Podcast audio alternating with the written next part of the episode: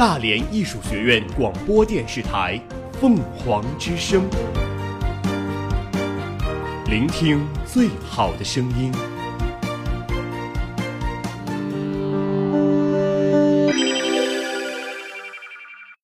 今日天气：今天大连晴，六度到十三度，下午两点达到全天最高温度十三摄氏度，东北风四至五级，空气质量指数为四十六，评价等级为优。明天六度到十二度，东北风五至六级，空气质量指数为四十，评价等级为优。我们我们一直在行走，行走，我们我们一直在记录，我们用简短的语言涵盖大大量的新闻资讯。资讯。凤凰早新闻，凤凰早新闻，感受传播的力量。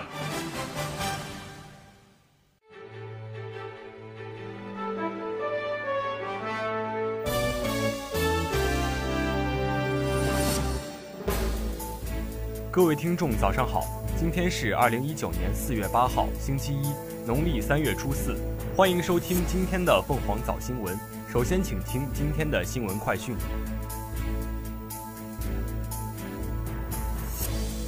凤凰早国际，波音公司将从四月中旬开始减少波音737 MAX 系列的飞机产量，从目前每月五十二架削减至四十二架。波音股价当天收跌至百分之零点九九。英国首相特蕾莎梅致函欧洲理事会主席图斯克，要求将英国脱欧日期再度推迟到六月三十号。利比亚两派武装力量的冲突仍在继续。支持东部政权的国民军宣称，他们已经推进到首都的黎波里南郊。联合国秘书长古特雷斯五号前往利比亚和国民军领导人磋商斡旋，但无功而返。俄罗斯总统助理乌克沙夫表示，俄方正在为朝鲜最高领导人金正恩来访做准备。特朗普政府计划将伊朗伊斯兰革命卫队列为外国恐怖组织，这将是华盛顿第一次将外国军队列为恐怖组织。美国与瑞士签署协议，瑞士将负责代理美国在委内瑞拉的利益。美国国务院发声明警告美国公民不要前往委内瑞拉，在委的美国公民立即离开。美国名校招生舞弊案新进展，纽约法律事务所前共同董事长卡普兰表态称认罪，成为第二名表态将认罪的家长。二零一八年九月，巴西国家博物馆发生大火，烧毁了百分之九十的藏品。近日，大火原因查明系空调引发，非人为纵火。美国国会会议院就特朗普宣布国家紧急状态提起诉讼。菲律宾军方从阿布沙耶夫武装手中解救两名外国人质。尼日利亚发生交火事件，至少五十人死亡。埃及发掘出一座托勒密王朝时期的贵族墓葬。美国航天局说，好奇号火星车搭载的相机最近在火星上拍到两次日食。凤凰早国内，二零一三年，习近平主席提出“一带一路”倡议，在国际社会引起热烈响应。五年多来，“一带一路”倡议从理念转变为实际行动，不断走深走实，不仅提升了我国与沿线国家之间的贸易合作水平，也给沿线国家人民带来了更多福祉。在红海岸边的戈壁上，被誉为中埃合作桥梁的中埃泰达苏伊士经贸合作区，如今已成为一座产业密布、生态宜居的绿色新城，不仅成为中国与埃及经贸合作的重要平台，也为海外园区的开发建设提供了宝贵经验。二零一八年八月，坐落于中埃泰达苏伊士经贸合作区的中国巨石埃及公司举行年产二十万吨玻璃纤维生产基地投产典礼。标志着原计划十年建成的玻纤基地提前四年完成建设。中非泰达投资股份有限公司副总经理魏建清说：“这个总投资超六亿美元的项目是中国在埃及投资金额最大、技术装备最先进的工业项目，不管在经济上还是技术上，都对埃及有着重要意义。”二零零八年，天津泰达投资控股有限公司来到埃及，在一望无际的戈壁滩上全面启动1.34平方公里的中埃泰达苏伊士经贸合作区一期建设。经过多年建设，园区逐渐发展成型，可为企业提供从、基础设施到金融的一站式服务，成为中国企业到埃及发展的首选。不过，这样一个令双方共赢的项目，在落地之初却因为电力审批等问题，差点付之东流。签证方面的，包括我们外围的安全安保啊，大家会做一个统一的部署。我们也是借助泰达元气这个平台，包括我们的公司注册、员工的招收、培训，包括我们公司的日常经营，那肯定是有很多的便利。二零一六年一月，习近平主席在访问埃及时，与塞西总统共同为经贸合作区二期揭牌，成为园区建设新的起点。三年来，在中埃两国政府的高度关注下，这片六平方公里的区域正在从蓝图变为现实。截至二零一八年年底，泰达合作区共有企业七十七家，实际投资额超十亿美元，上缴东道国税收超十亿埃镑，直接解决就业三千五百余人，其中埃及员工占九成以上，成为埃及综合环境最优、投资密度最大、单位产出最高、中资企业聚集度最密的工业园区。面临突如其来的困难，中非泰达公司凭借其对埃及法律法规、文化的了解，立即通过各种途径向埃及政府反映问题，帮助巨石集团挽回了损失。巨石埃及玻璃纤维股份有限公司副总经理甄国勇说：“巨石集团的遭遇，在我国企业走出去的过程并不少见。”这也正是中埃泰达苏伊士经贸合作区建设的初衷。二零零八年，天津泰达投资股份有限公司来到埃及，在一望无际的戈壁滩上全面启动一点三四平方公里的中埃泰达苏伊士经贸合作区一期建设。经过多年建设，园区逐渐发展成型，可为企业提供从政策、基础设施到金融一站式服务，成为中国企业到埃及发展的首选。恒氏埃及纤维织物股份有限公司总经理王坚说：“正是合作区这艘巨轮帮助大家抱团出海，事半功倍。”二零一六年一月，习近平主席在访问埃及时，与塞西总统共同为经贸合作区二期揭牌，成为园区建设新的起点。三年来，中埃两国政府的高度关注下，这片六万平米的区域正在从蓝图变为现实。截至二零一八年年底。泰达合作区共有企业七十七家，实际投资额超十亿美元，上缴东道国税收超十亿埃镑，直接解决就业三千五百余人，其中埃及员工占九成以上，成为埃及综合环境最优、投资密度最大、单位产出最高、中资企业集中度最密的工业园区。随着“一带一路”建设的推进，中埃泰达苏伊士经贸合作区的建设经验，在肯尼亚蒙巴塞合作区、吉普提合作区。加纳库马西工业园区等项目中得到不同程度的应用。天津泰达投资控股有限公司党委书记、董事长张炳军说：“他们还准备把这些经验移植到沙特，为更多中资企业走出去搭建合作的桥梁。”今年三月二十一号至二十六号，习近平主席沿丝绸之路一路西行，六天五夜，三国五城。央视推出专题片，记录了习主席2019年的首次出访。第九轮中美经贸高级别磋商顺利结束，双方已取得新的进展，遗留问题将通过各种有效形式进一步磋商。国家药监局注销八十五个药品批准文号，含长春长生十八款疫苗产品。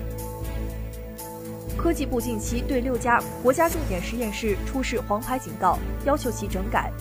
六家实验室来自东北大学、重庆大学、武汉理工大学、华南理工大学、山东大学。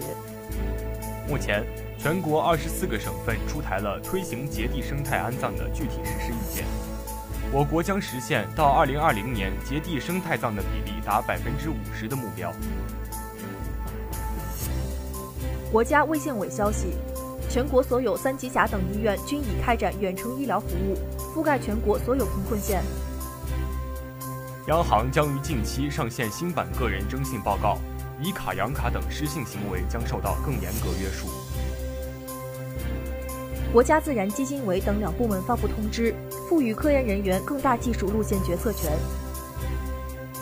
国家互联网应急中心通报，拉圈圈神器等三十五个程序存在锁屏勒索类病毒。请公众谨慎下载。日前多地举行仪式，迎接在四川木里森林火灾中牺牲的烈士骨灰回乡安葬。六号，全国铁路预计发送旅客一千零五十四万人次，铁路等部门采取多种举措，加强小长假出行服务和安全管理。全国爱国卫生运动委员会办公室表示，厕所革命已经让我国农村地区粪口传播疾病的发病率明显下降。公安部门初步判定，凉山州木里县森林火灾新增遇难者系坠落而亡。宁夏将重点整治低保领域形式主义及漏税等问题。海南将全面推行行政执法公示制度、执法全过程记录制度和重大执法决定法制审核制度。凤凰早民生，本月起，安徽一千四百零四个派出所居民身份证工本费非现金支付系统全面上线，居民缴费实现指尖付。今年首批黑颈鹤飞抵青海玉树加塘草原，截至目前，最大种群达到两百七十一只。青岛回应崂山风景区非法墓地问题报道称，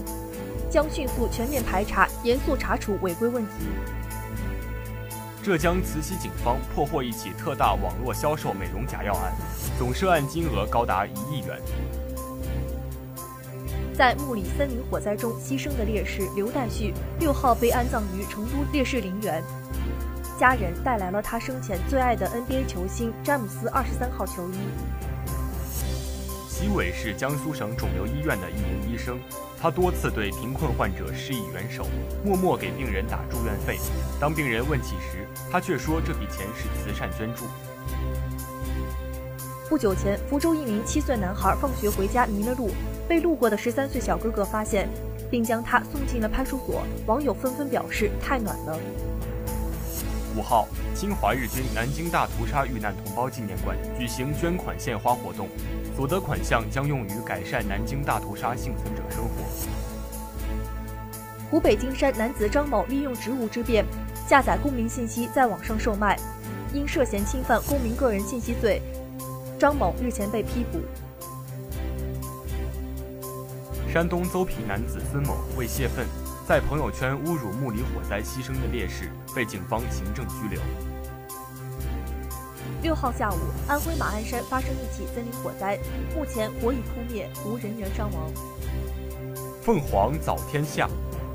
二零一九年乒乓球亚洲杯决出男女单打四强，国乒占据半壁江山，樊振东、马龙和朱雨玲、陈梦顺利闯入半决赛。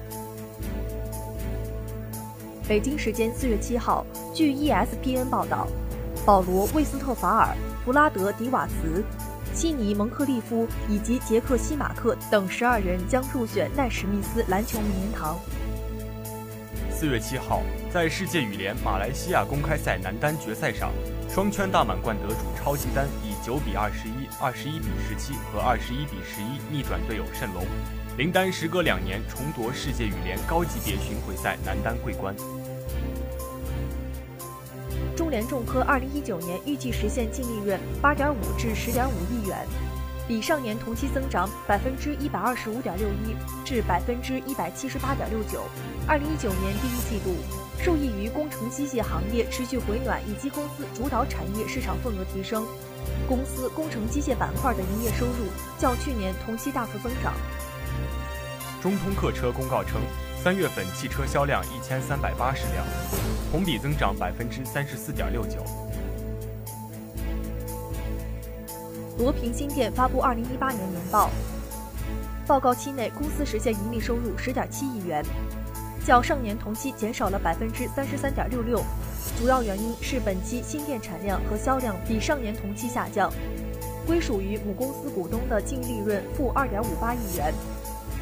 较上年同期的五五千五百二十八点九七万元转亏。据民航局初步统计，二零一九年清明假期，全国共保障航班四点七万班，同比增长百分之五点九，全国航班正常率为百分之九十点八，与去年同期相比提升五点八个百分点。运送旅客四百七十五万人次，同比增长百分之四点九，平均客座率约百分之七十九。凤凰早校园，四月三号，全国教育大会在沈阳召开，大连艺术学院董事长、党委书记王贤俊、院长焦茂发、党委副书记刘永福、副院长张小梅参加了此次会议。他们一致表示，一定要认真贯彻习近平总书记的重要讲话精神和辽宁教育大会精神，把立德树人贯穿到教育教学工作各个环节之中，办党和人民满意的大学。省委书记、省人大主任陈求发在讲话中指出，习近平总书记在全国教育大会上的重要讲话，为我们加快推进教育现代化、建设教育强省、办好人民满意的教育指明了前进方向，提供了根本遵循，注入了强大力量。省委及时传达学习大会精神，研究部署我省贯彻落实工作。省委、省政府组织制定了教育事业发展三加十系列文件。进一步理清思路，明确了任务，强化了措施，有力推动了习近平总书记重要讲话精神在辽宁落实落地。陈求发在讲话中提出了具体要求和工作部署。他强调，要深入贯彻落实习近平总书记重要讲话精神和全国教育大会精神，推动我省教育事业全面发展。省长唐义军在讲话中指出，各地各部门各学校要以习近平新时代中国特色社会主义思想为指导。深入贯彻落实全国教育大会精神，奋发有为、扎实工作，加快推进教育现代化、建设教育强省，办好人民满意的教育，为新时代辽宁全面振兴、全方位振兴提供强有力的支持。唐一军强调，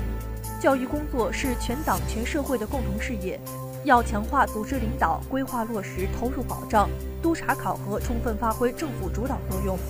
建立党委统一领导、党政齐抓共管、部门各负其责的领导体制，鼓励全社会共同参与，形成重视教育、关心教育、支持教育的强大合力，确保完成教育改革发展的各项目标任务，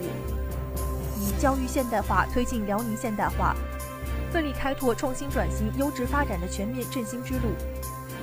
参加省教育大会的大一党政领导心情十分振奋，立即进行了学习讨论。谈感想、说体会、定措施，共同表示要以最快的速度、最大的干劲，将辽宁省教育大会精神学习好、贯彻好、落实好。好了，以上就是今天的新闻快讯，主播郭一宁、庞博文。下面您将听到的是热点转评。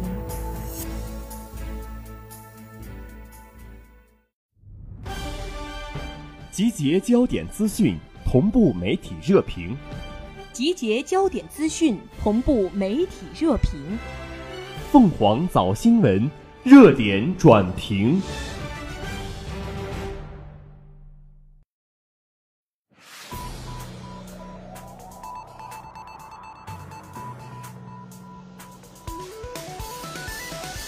各位听众，早上好，欢迎收听今天的热点转评。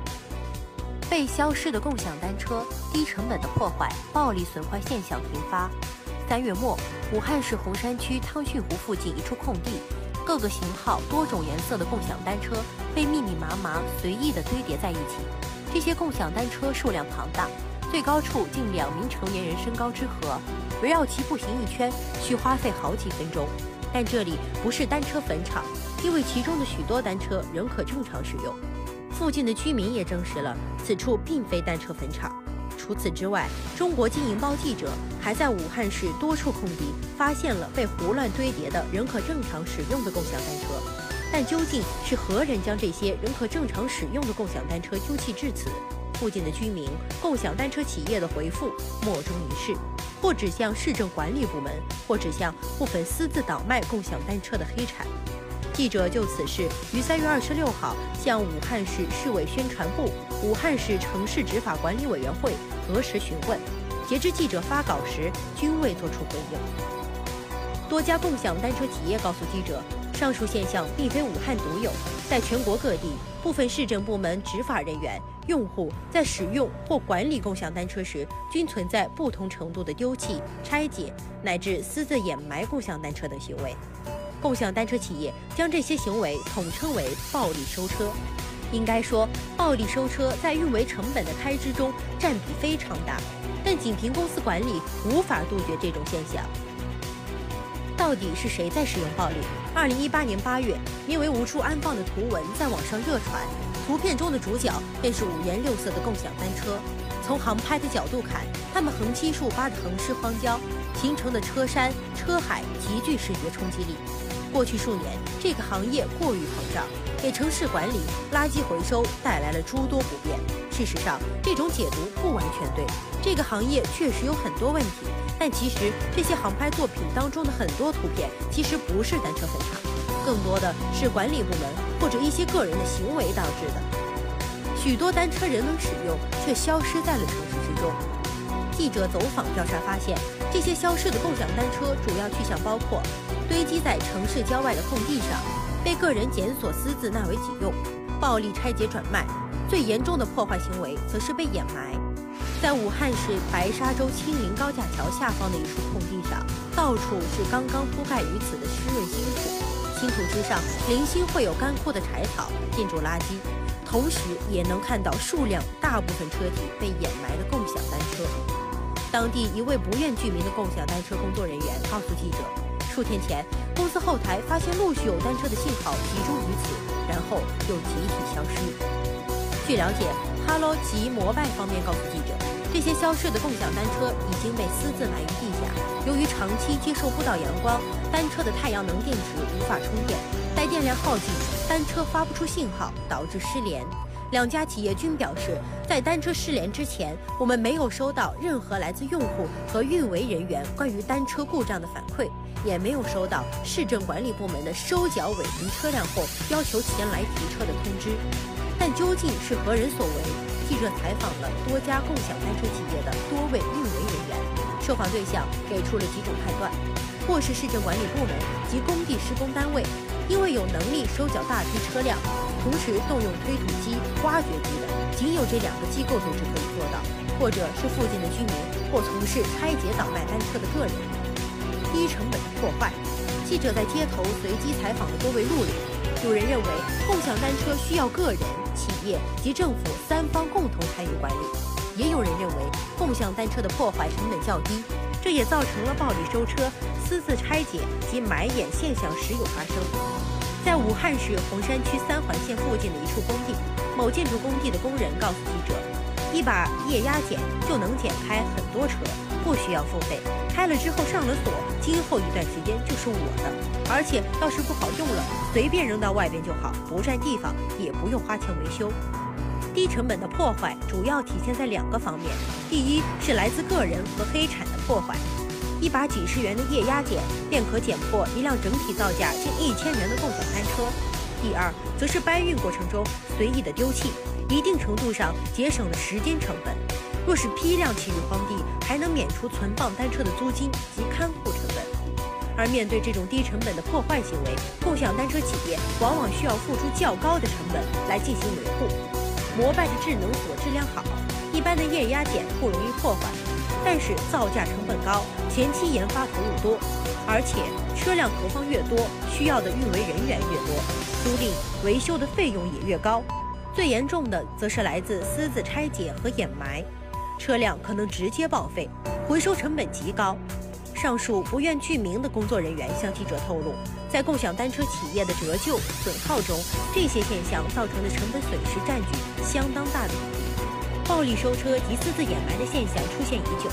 但从我们企业的角度来看，首先不会是企业行为，因为这些单车没有故障，可以继续使用，还可以继续为公司带来流水。另外，这种暴力行为会抬高公司的运营成本。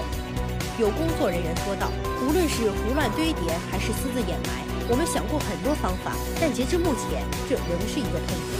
共享单车的痛疾，共享单车企业的运维成本被人抬高，还体现在回收故障车辆时常常遭遇一些阻碍。记者了解到，若是被政府收缴，还需要缴纳一定的罚金才能提车；若是被个人检索、拆解，甚至可能爆发冲突。”三月二十四号下午，武汉市洪山区三环线附近的某处工地。三月二十四号下午，武汉市洪山区三环线附近的某处工地，记者看到某单车企业的运维人员在回收单车的过程时，与附近的工人发生冲突。共享单车不就是公共的吗？谁都可以骑，你凭什么收走？上述工地附近的一些工人，一手紧攥着车把，另一手则伸进了装有锤子、钢索的工具袋，而他骑行的车辆上的智能锁则已被剪掉。他们这样认为，共享单车是公共财产，而企业只负责生产投放。从法律角度而言，共享单车作为共享单车企业出资购买的动产，属于共享单车企业的财产。共享单车企业是共享单车的所有权人，对共享单车享有物法上的占有、使用、收益及处分的权利，但共享单车却常被当作公共财产看待。主要是共享单车进入社会公共领域后，一般消费者付费后均可使用，且付费标准不因竞价而不同。但即使如此，法律上对共享单车的定性仍为共享单车企业的财产。共享单车工作人员范松说道：“共享单车的问题更多的是一个城市管理的问题，各个城市应制定符合本地实际的相关地方性规范文件。实际上，共享单车的管理更多的是依据各个城市的管理办法进行管理，这就意味着在管理过程中，作为一线参与机构的地方政府扮演着重要的角色。”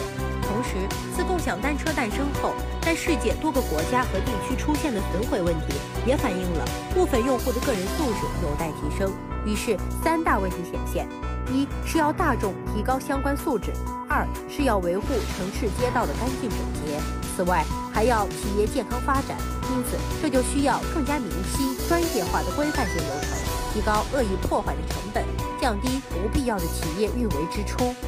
然而，在经历过共享单车围城、行业洗牌、资本催化的一地鸡毛之后，新的市场环境下，是否没有新的共识、适用性的规定达成呢？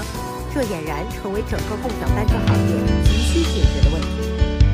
好了，以上就是今天凤凰早新闻热点本评的全部内容。主播韩旭，在蜻蜓 FM 上关注大连艺术学院，即可同步收听我们的节目。我们下期节目。